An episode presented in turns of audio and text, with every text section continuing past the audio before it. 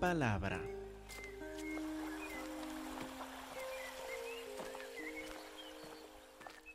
Hermanos, por favor, abren sus Biblias a 1 de Juan, capítulo 3, versículos 7 y 8, los versículos que repasaron en la escuela dominical. Más que todo vamos a concentrar en el versículo 8. 1 de Juan 3, 7, hijitos, dice el apóstol Juan hablando a nosotros, hijos de Dios por la adopción, hijitos, salvos por fe en Cristo Jesús, nadie les engañe. No sean engañados. Va a decirnos algo en el cual podemos fácilmente quedarnos engañados. Entonces quiere subrayarlo. Nadie les engañe. El que hace justicia, el que obedece a Dios, el que hace lo correcto, el que pone en práctica las enseñanzas de nuestro Señor Jesús, es justo, aprobado por Dios. Anda con el Señor y puede escuchar algún día esta frase, bien hecho, buen siervo y fiel. Entra en el gozo de tu Señor. El que hace justicia es justo como Él es justo, como Jesús es justo. Jesús es justo, Él es nuestro Señor, nuestro amo. Nosotros somos esclavos de Él, redimidos por Él, entonces lo seguimos, le obedecemos. El que hace justicia es justo como Él es justo. Versículo 8. El que practica el pecado, el que no hace lo justo, el que no hace justicia, el que no obedece al Señor, el que practica el pecado, es del diablo, no es de Cristo Jesús. El que practica el pecado es de su enemigo, es del diablo, porque el diablo peca desde el principio. El, el, diablo tiene toda su existencia casi en pecado. El que practica el pecado es el diablo, se ha identificado con él, porque el, el diablo peca desde el principio. Para esto apareció el Hijo de Dios. ¿Quieren saber por qué? Para esto apareció para deshacer las obras del diablo. Vamos a ver varias cosas acá. Primero, noten que hemos entrado sin darnos cuenta en una batalla espiritual entre Jesús el justo y el diablo. Y el campo de batalla somos nosotros. Tenemos un enemigo que quiere engañarnos, que quiere destruirnos, pero también tenemos un Salvador que vino para deshacer las obras del diablo. Vamos a ver varios versículos hoy. Vamos a ver primero un trasfondo, un trasfondo para entender la obra del diablo en nuestras vidas. Y no se desespere, vamos a mirar, como dice ahí, las obras del diablo. Vamos a pasar un tiempo viendo las obras del diablo según la Sagrada Escritura, pero con esta seguridad que luego vamos a hablar del que deshace las obras del diablo. Vamos primero entonces a Efesios capítulo 2. Efesios capítulo 2, versículo 1. Efesios 2.1, un pasaje que hemos visto en varias ocasiones, pero ahora lo vamos a ver en cuanto a esta batalla espiritual, esta guerra espiritual y lo que los planes del diablo con nosotros. Efesios 2.1. Él les dio vida a ustedes cuando estaban muertos en sus delitos y pecados. ¿Cómo estábamos espiritualmente según este versículo? Muertos en nuestros delitos y pecados por haber pecado por nuestras transgresiones, nuestra desobediencia a Dios, espiritualmente estábamos muertos. O seguíamos caminando, viviendo, hablando como todos los días, pero estábamos muertos espiritualmente en las cuales anduvieron en otro tiempo, versículo 2, siguiendo, primero, siguiendo qué? Siguiendo la corriente de este mundo. Este es nuestro primer enemigo, el mundo, el mundo alrededor que no conoce a Dios. El mundo que se burla de uno o menosprecia a uno por seguir las cosas de Dios. El mundo que dice que por favor no tomen estas cosas de Jesucristo y la Biblia tan en serio. Por favor, hay que disfrutar la vida. Esta idea del mundo está contra nosotros. Ahora, antes de conocer a Cristo Jesús, ¿cómo andábamos? Andábamos siguiendo la corriente de este mundo.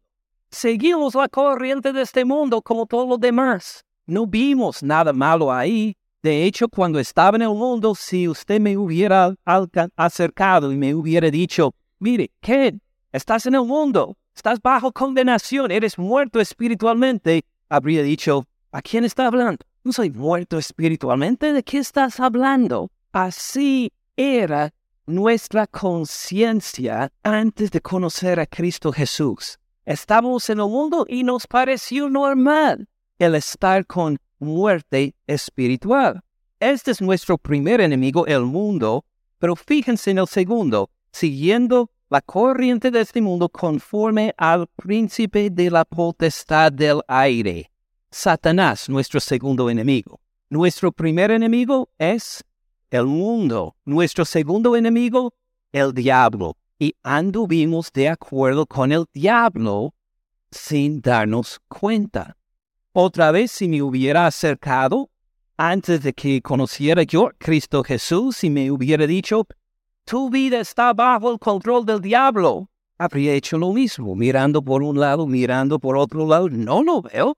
Esta no es mi experiencia, así que estás equivocado. Cuando la palabra de Dios dice que sí, anduve, anduvimos antes de conocer a Cristo Jesús, bajo la corriente de este mundo, bajo el control del diablo, pero por ser muertos espiritualmente no lo pudimos percibir, no lo pudimos entender. Nos parecía una vida normal, común y corriente. El espíritu que ahora opera en los hijos de desobediencia, entre los cuales también todos nosotros vivimos. Ahora llegamos al tercer enemigo, en los deseos de nuestra carne. ¿Por qué hacíamos las cosas? Porque nos parecía bien. ¿Por qué tomaba una que otra decisión? Porque Dios nos dijo por su palabra. No, porque nos parecía bien. Seguimos el corazón, lo que nos parecía lo más lógico. Entonces esto hacíamos. Lo que deseaba nuestra carne, así seguíamos. Y así era nuestra vida antes de conocer a Cristo Jesús. Vivíamos de acuerdo con el diablo, de acuerdo con el mundo, de acuerdo con nuestra carne y pensábamos, estamos bien. Sí, tenemos nuestros defectos. Sí, hay veces que hacemos cosas que no debemos, pero estamos bien. Fíjese cómo nos describe al final del versículo 3. Éramos por naturaleza hijos de ira. ¿Qué significa éramos por naturaleza hijos de ira? No habla de nuestra naturaleza era expresar la ira. Habla de que por nuestra naturaleza estábamos bajo la ira de Dios. Hijos bajo la condenación de Dios. Mientras andaba yo en el mundo no me sentía la ira de Dios contra mi vida. Es algo que descubrimos después de conocer a Cristo Jesús. Porque siguiendo el mundo, bajo el control del diablo, siguiendo los deseos de la carne, ni nos damos cuenta que hay un Dios y que estamos bajo su ira, porque somos muertos espiritualmente. No podemos percibirlo. Pero fíjese Versículo 4. Dos palabras de mis favoritas en toda esta carta a los Efesios. Pero Dios, Él no nos dejó en la muerte espiritual. Él no nos dejó sin percibir las cosas espiritualmente. Dios, pero Dios que es rico en misericordia, la gloria sea para Él. Dios que es rico en misericordia, aunque yo merecía la ira. Dios rico en misericordia, nos trata de una forma completamente distinta por su gran amor con que nos amó. Fíjese, misericordia, gran amor con que nos amó. Es como que Pablo por este versículo derrama el amor de Dios sobre nosotros. Versículo 5, aun estando nosotros muertos en pecados, ¿no era que nosotros habíamos cambiado? Que merecíamos este amor de Dios, que decidí, sí, Señor, te prometo que X y el otro. Él, estando nosotros todavía muertos en pecado, derramó esta abundancia de amor en nosotros, estando muertos en pecados, nos dio vida, nos dio vida, pudimos percibir lo que no podíamos antes. Muertos espiritualmente pasamos a la vida espiritual. Nos dio vida como juntamente con Cristo. Por gracia, por el amor inmerecido de Dios son salvos. Juntamente con Él nos resucitó. Ahora llegamos a ver, entonces, quiere decir que cuando Jesucristo resucitó de los muertos, yo fui resucitado con Él. Sí, precisamente. Sí, pero esto no concuerda con mi experiencia, ni había nacido cuando Jesucristo fue resucitado. Pero para un Dios es más arriba que el tiempo, más arriba que el espacio.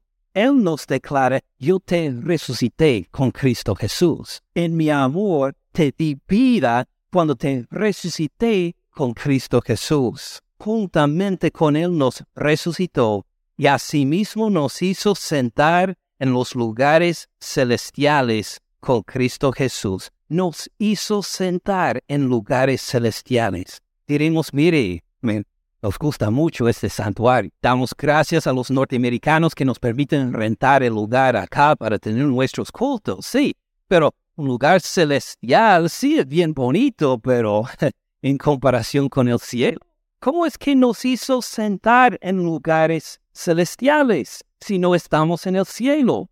Fíjense bien, ¿con quién? Con Cristo Jesús. Es en Él que estamos sentados en lugares celestiales. ¿Dónde está Cristo Jesús? Ahora, en el cielo, sentado, reinando sobre todo el universo. ¿Dónde es nuestro, nuestro destino? Estar con Él estar con Él especialmente cuando vuelva por nosotros, para reinar junto con Él. Ahora, si Él nos ha dado vida, de repente podemos percibir estas cosas, no por una experiencia mística, sino porque su palabra nos lo declara. Y decimos, amén. Así es, por fe. Yo era muerto espiritualmente. No tenía vida, seguía el diablo, seguía el mundo, seguía mis, los deseos de mi carne, pero Dios entró y me dio vida en Cristo Jesús. Y por eso estoy sentado en lugares celestiales. Por eso, cuando nos reunimos, podemos alabarle y cantarle de todo corazón, practicando por cómo vamos a alabarle en persona cuando pasemos toda nuestra vida con Él en el futuro. ¿Tiene sentido?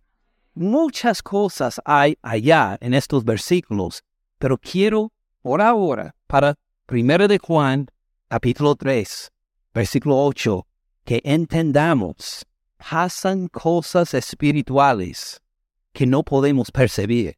Pensábamos que la vida normal era, bueno, vivir antes de conocer a Cristo según nuestro parecer en realidad cómo andábamos, según el mundo, según el diablo, según los deseos de nuestra carne. No lo percibíamos, pero así era. Dios nos dio vida en Cristo Jesús. Aunque no percibimos el estar unido en su resurrección hace dos mil años, según la palabra de Dios, ahí estuvimos. Él nos dio vida en Él. Y nuestra parte es escuchar a Dios que Él nos enseñe acerca de estas verdades espirituales. Así, si hemos agarrado esta parte, vamos a ver entonces cuáles son las obras del diablo. Si no lo podemos percibir, ¿será que la palabra de Dios nos explica cuáles son las obras del diablo? Sí, vamos a mirar algunas. Entonces de Efesios, vayamos al Antiguo Testamento, a Job. Job capítulo 1, versículo 8. Dice, Jehová dijo a Satanás. Pausa ahí un momento. Pueden conversar, Jehová y Satanás.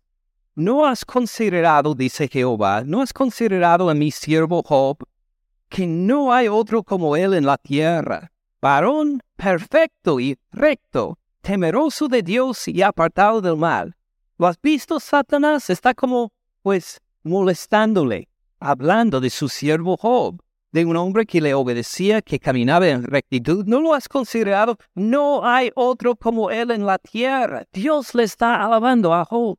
Varón perfecto y recto, perfecto en el sentido de maduro, ya en el punto perfecto de obediencia y gozo en mi presencia, temeroso de Dios, apartado del mal. Respondiendo Satanás a Jehová dijo, ¿acaso teme Jehová Dios de balde? Es decir, aunque Dios había testificado que era perfecto en madurez, Satanás quería buscar algo para minar su reputación, algo para dudarlo, algo para que se viera mal, para decir, pues claro, tú le das todo, claro que te siguen, claro que te obedece. ¿Acaso teme a Dios de balde? ¿No le ha acercado alrededor de él a su casa todo lo que tiene? Al trabajo de sus manos has dado bendición. Por esto sus bienes han aumentado sobre la tierra.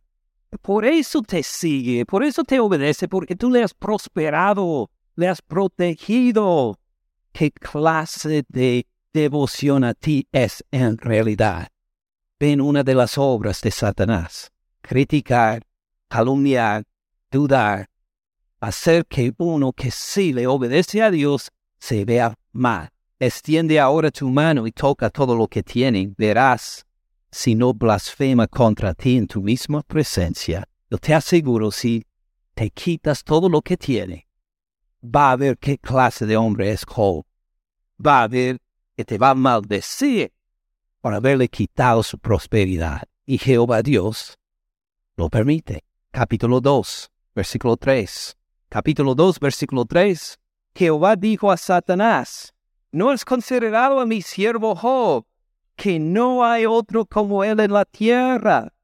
Varón perfecto y recto, temeroso de Dios y apartado de mal. Palabra por palabra lo que vimos en capítulo 1, ¿verdad?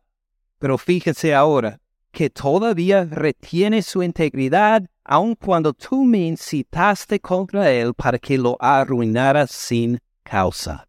Versículo 4. Respondió Satanás, dijo a Jehová, ah, de veras me equivoqué, de veras te seguía con todo su corazón y ahora acepto la corrección. Así dijo Satanás, no, todavía esta es la obra de Satanás, de calumniar y calumniar y calumniar y no permitir que otro se, se luzca en la justicia de Dios, sino de menospreciar, de bajar piel por piel todo lo que el hombre tiene dará por su vida, porque tú no le has quitado la salud todavía. Aunque ha perdido todo, hasta perdió a todos sus hijos, no le ha quitado la salud. Ahora quitarle la salud de veras te va a blasfemar. Fíjese en la obra de Satanás, que nunca jamás está satisfecho, especialmente espiritualmente. Quiere minar, quiere menospreciar, quiere hacer que uno tumba. Aun todo lo que hace de buenas ganas lo critica como algo hecho por alguna otra razón, algún otro motivo Satanás nunca jamás quiere alabarle a alguien. Esta es solo una de sus obras. Vamos a ver otra. Mateo 4.1. Entonces Jesús fue llevado por el Espíritu al desierto para ser tentado por el diablo. Otra obra del diablo. Tentarnos. Quiere probarnos, pero para que fallemos. Es una prueba lo que nos da el diablo pero con ganas de que nosotros fallemos al Señor, que le desobedezcamos. Otra obra del diablo encontramos en Mateo 13, 19. Jesús acá explica la parábola, dice, cuando alguno oye la palabra del reino y no la entiende, viene quién? Otra obra del diablo que vamos a leer. Viene el malo y arrebata lo que fue sembrado en su corazón. Otra obra del diablo es que al escuchar la palabra, al leer la palabra, al escuchar la palabra de Dios, que uno luego a uno se le olvide. Que vamos a decir después del sermón hoy, lo que quiere el diablo, que va a trabajar en algunos para esto, sin darnos cuenta, sin sentirlo, vamos a llegar a casa y dirá, ¿de qué predicó el pastor hoy? No era muy importante, no me entusiasmó, ¿Quién sabe de lo que predicó? ¿Quién está obrando ahí? El diablo le quitó la palabra sembrada. Imagine, usted no lo sintió, no sintió que alguien me pasó por el corazón y se me robó algo. Todavía tengo la cartera, sí, teléfono, y, pero así hace el diablo. Al salir de acá, quiere robarle el corazón. La palabra en el corazón. Calumnia, tienta con ganas que caigan, le roba la palabra. Miren también el Evangelio de Juan. Juan capítulo 8, versículo 43 y 44. Jesús está en discusión con algunos y dice, ¿por qué no entienden mi lenguaje? Porque no pueden escuchar mi palabra. Vuelve al tema que vimos hace un momento. El diablo estorba nuestra atención y comprensión de la palabra.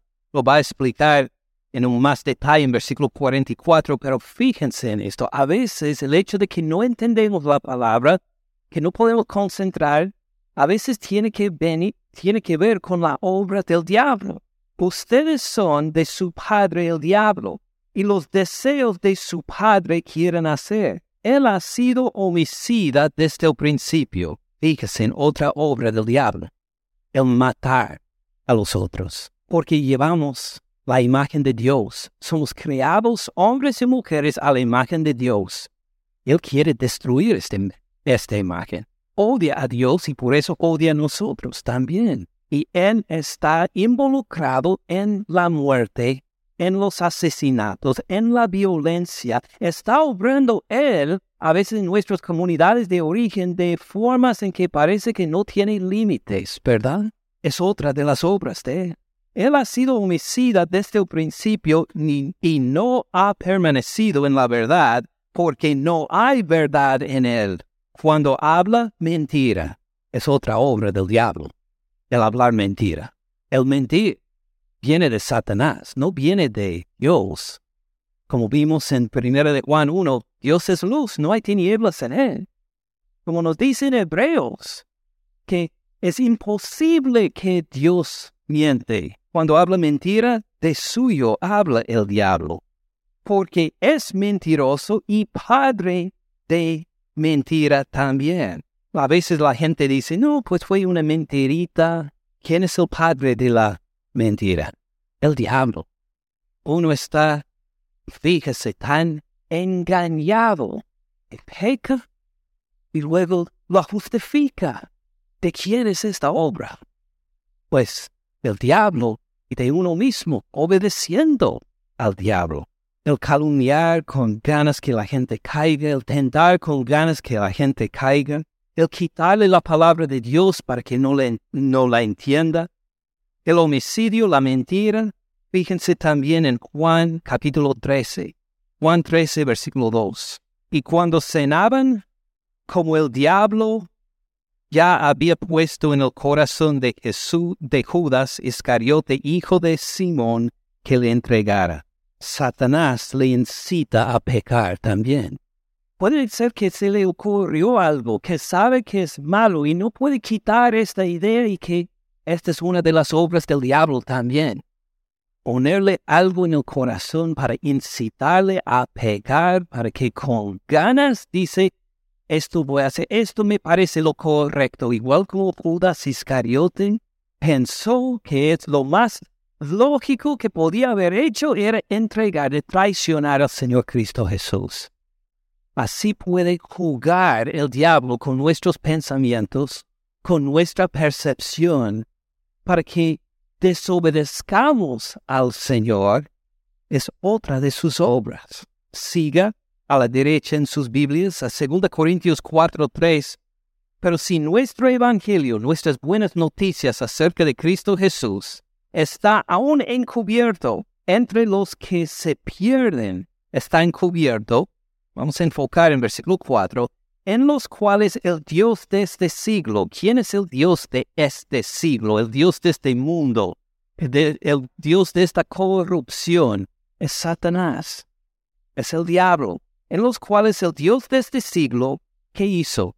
Cegó el entendimiento de los incrédulos para que no les resplandezca la luz del Evangelio de la gloria de Cristo, el cual es la imagen de Dios.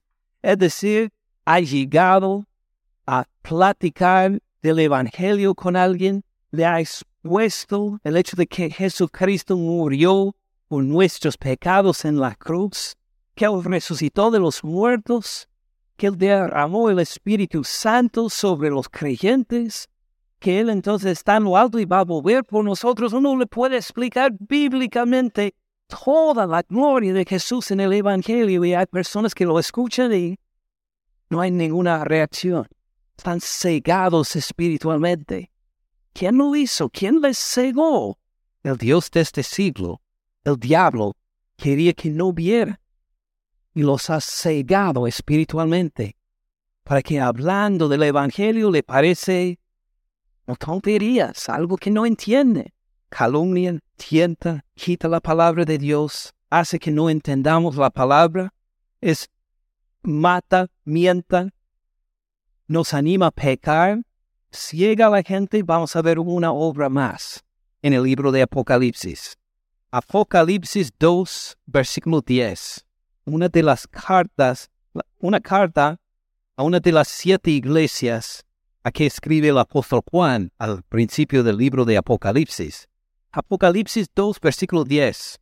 Jesús anima a esta congregación por decirle, no temas en nada lo que vas a padecer. Jesús sabe que van a padecer, van a sufrir. en vez de quitar el sufrimiento que les dice, no teman en nada lo que van a sufrir. Van a sufrirlo. Esto tengan por seguro. No teman mientras está padeciendo. He aquí, el diablo echará a algunos de ustedes en la cárcel ¿El diablo tiene este poder? Sí, le puede hacer sufrir. Y Jesús dice, no voy a quitar este sufrimiento. Solo quiero que no teman mientras pase por este sufrimiento. El diablo va a hacerle sufrir. El diablo, al diablo se le va a gozar al verle sufrir. Es una de sus obras. Él quiere, él quiere que sufra más. El diablo echará a algunos de ustedes en la cárcel para que sean probados y tendrán tribulación por diez días. Van a pasar en tribulación en la cárcel diez días. Puede que lo eh, creen que lo puede aguantar. Si ustedes estuvieron allá, dirían, sí, estoy listo, lo voy a aguantar. Diez días en la cárcel, porque no, no porque lo merezco, sino porque el diablo me ha metido en la cárcel diez días de sufrimiento. Sí, sí, sí, voy a, ser, voy a sufrir. ¿Cuántos de nosotros diríamos que sí? Así voy a poder sufrir, aunque el diablo me eche en la cárcel diez días. Muy bien, está bien decir amén. Espero que sí, así le dijo Jesús, ¿verdad? No teman. Sé fiel hasta la muerte. ¿Cómo van a terminar estos diez días? Con la muerte. Después de diez días van a morir. Sé fiel hasta la muerte. Y yo te daré la corona de vida. Ahora estamos empezando a ver no solo la obra del diablo, que quiere que sufra, no solo vemos su obra en la calumnia y la tentación y todo lo demás que hemos visto, pero hemos visto también en este versículo cómo Dios deshace las obras del diablo. Porque después de los diez días, si lo sufre, si no teme y uno muere, puede hacer más el diablo con usted. Ah, si usted ha confiado en Cristo Jesús, no puede hacer nada más. Yo te daré la corona de vida dice Jesús. Jesucristo personalmente dice que bien hecho, buen siervo y fiel. Diez días de sufrimiento, pero fíjese que tienes vida eterna ahora conmigo. Diez días ni son ni un segundo en la presencia del Señor. Sé que seamos fieles.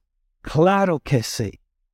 Por el poder de Dios, queremos ser fieles hasta por diez días cuando el diablo nos ha metido en la cárcel, porque sabemos que hay alguien que deshace las obras de Satanás.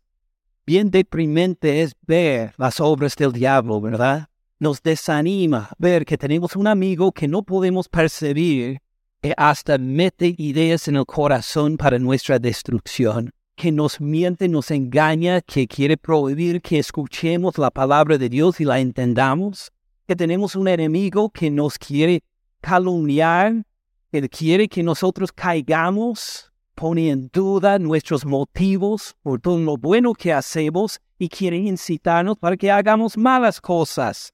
Vuelvan otra vez a 1 de Juan 3.8, la segunda parte del versículo, escúchenlo otra vez.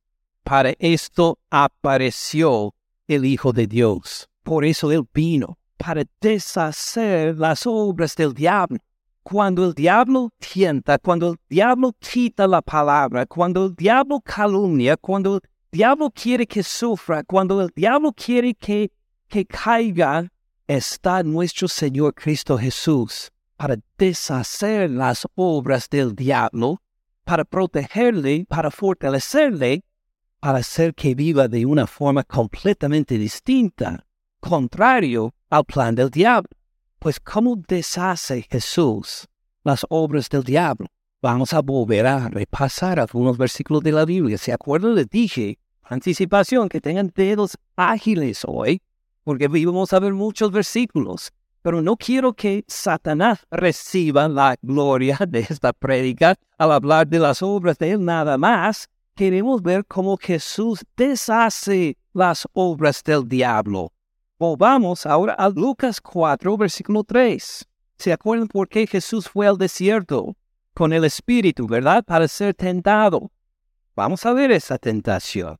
En Lucas 4:3, entonces el diablo le dijo, si eres hijo de Dios, di a esta piedra que se convierte en pan.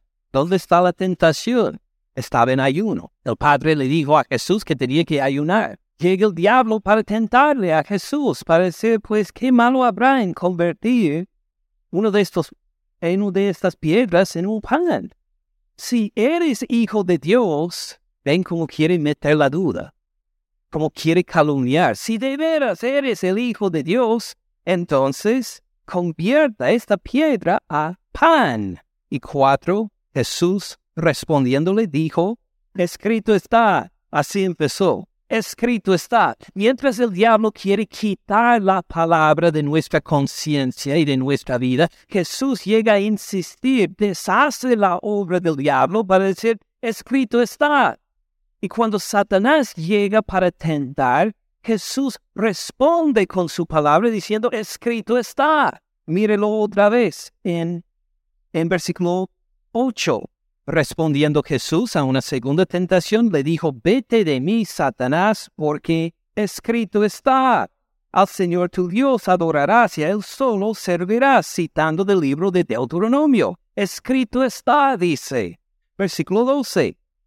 Respondiendo Jesús a una tercera tentación, le dijo, dicho está, o igual, escrito está, no tentarás al Señor tu Dios, citando otra vez el libro de Deuteronomio. Así dijo Dios, así tenemos escrito. Y así contesta la tentación del diablo, así deshace la obra de Satanás.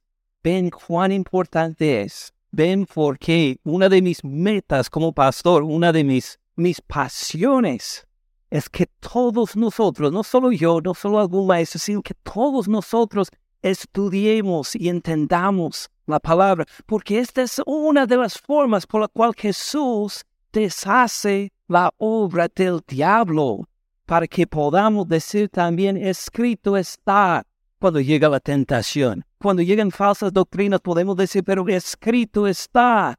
Esta es una de las formas que utiliza Jesús para deshacer las obras del diablo.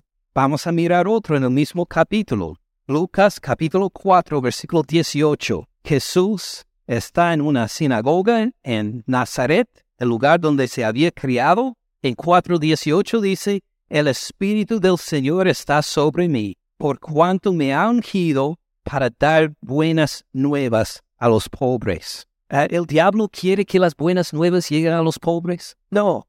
Pero Jesús vino para esto, para deshacer las obras del diablo. Entonces va a los pobres para anunciar el Evangelio. Me ha ungido, me ha empoderado, me ha llenado con el Espíritu para dar buenas nuevas a los pobres. Me ha enviado a sanar a los quebrantados de corazón. ¿El diablo quiere que los quebrantados de corazón sean sanados? No, Él quiere aplastar aún más a los quebrantados de corazón, pero Jesús vino para deshacer las obras del diablo, vino para sanar a los quebrantados de corazón, a pregonar libertad a los cautivos. Satanás quiere que los cautivos disfruten la libertad. No, pues prefiere echar a la gente en la cárcel, prefiere que mueran.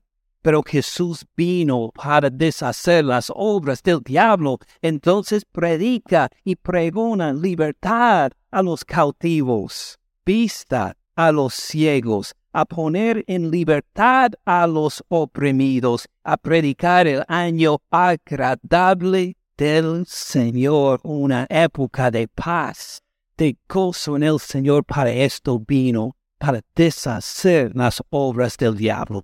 Vamos a ver otro ejemplo en este mismo capítulo, capítulo 4:31. Descendió Jesús a Capernaum, ciudad de Galilea, les enseñaba en los días de, reposo, se admiraron de su doctrina, porque su palabra era con autoridad. Ah, la palabra de Jesús era con autoridad, ¿verdad? Ah, qué bien. Pues, ¿qué significa? Su palabra era con autoridad. Nos explica, versículo 33. Estaba en la sinagoga un hombre que tenía un espíritu de demonio inmundo, el cual exclamó a gran voz diciendo, Déjanos, ¿qué tienes que no con nosotros, Jesús Nazareno? ¿Has venido para destruirnos? Yo te conozco quién eres el santo de Dios.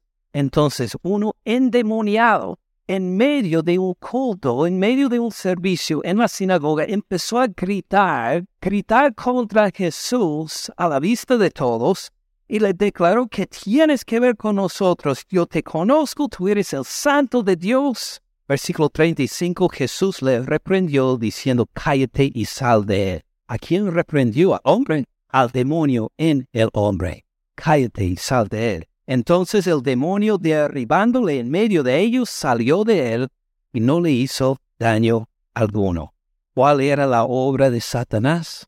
Es el causar un escándalo para que la gente no escuchara la palabra, como deshizo el Señor la obra de Satanás por echarle fuera el demonio. Para decir, sal de aquí, deja ya a esta persona en paz.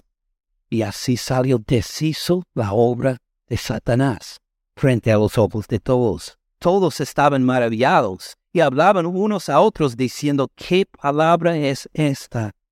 Que con autoridad y poder manda a los espíritus inmundos y salen. Miramos otro ejemplo en Lucas 13:10. Me encanta este ejemplo. Enseñaba Jesús en una sinagoga en el día de reposo. Había ahí una mujer que desde hacía 18 años tenía espíritu de enfermedad. Fíjense bien que estaba enferma, pero esta enfermedad no tenía base biológica, sino una base espiritual estaba poseída por el demonio de cierta forma para que se quedó enferma y andaba encorvada y en ninguna manera se podía enderezar. Por causa de la obra del demonio en ella, andaba encorvada esta señora, no importaba cuántas médicas, a, cuántos médicos iba, no importaba cuánto dinero gastaba, se quedaba encorvada, nadie le podía ayudar, pero Jesús tiene aún más poder. Versículo 12, cuando Jesús la vio, la llamó y dijo, mujer, eres libre de tu enfermedad. Puso las manos sobre ella, ella se enderezó luego. Imagínense, enderezarse por la primera vez en 18 años. La gloria sea al Dios. Glorificaba a Dios. Pero el principal de la sinagoga, enojado de que Jesús había sanado en el día de reposo, dijo a la gente, seis días hay en que se debe trabajar en estos pues vengan y sean sanados, no en el día de reposo. Por favor, 18 años con un espíritu maligno y encuentra libertad, pero uno se queja de que fue en el día de reposo. Entonces el Señor le, le respondió y dijo, hipócrita, cada uno de ustedes no desata en el día de reposo su buey, su asno del pesebre y lo lleva a beber, y a esta hija de Abraham, una que es parte del pueblo de Dios, a esta hija de Abraham que Satanás había atado 18 años. Satanás obró en ella por 18 años. Jesús vino y en un momento deshizo la obra del diablo. No se le debía desatar de esta ligadura, especialmente en el día de reposo. Otro ejemplo en que, en cómo Dios el Jesús deshace la obra del diablo. De Lucas, siguen a Juan 8, versículo 31, de lo que cantamos hace poco. Juan 8, 31. Dijo entonces Jesús a los judíos que habían creído en él, si ustedes permanecen en mi palabra, serán verdaderamente mis discípulos. Conocerán la verdad y la verdad les hará libres. Le respondieron, linaje de Abraham somos.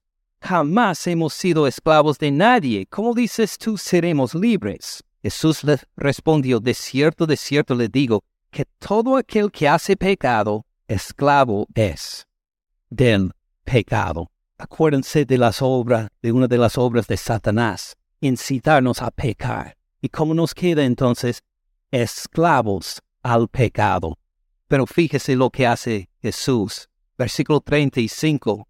El esclavo no queda en, la casa para siempre, el hijo sí queda para siempre. Él tiene autoridad en la casa, no un esclavo, sino el hijo. Así que si el hijo, hablando de sí mismo, el hijo de Dios, si el hijo los libera, serán verdaderamente libres. Satanás quiere esclavizarnos al pecado. Quiere que digamos, bueno, soy pecador, así soy. Siempre voy a pecar cambio Jesús dice, te doy libertad, te doy libertad del pecado. ¿Cómo deshace Jesús las obras del diablo? Contesta la mentira con la verdad. Sana y da libertad. Echa fuera el demonio. Desata y sana a los que tienen espíritu de enfermedad. Da libertad al pecado.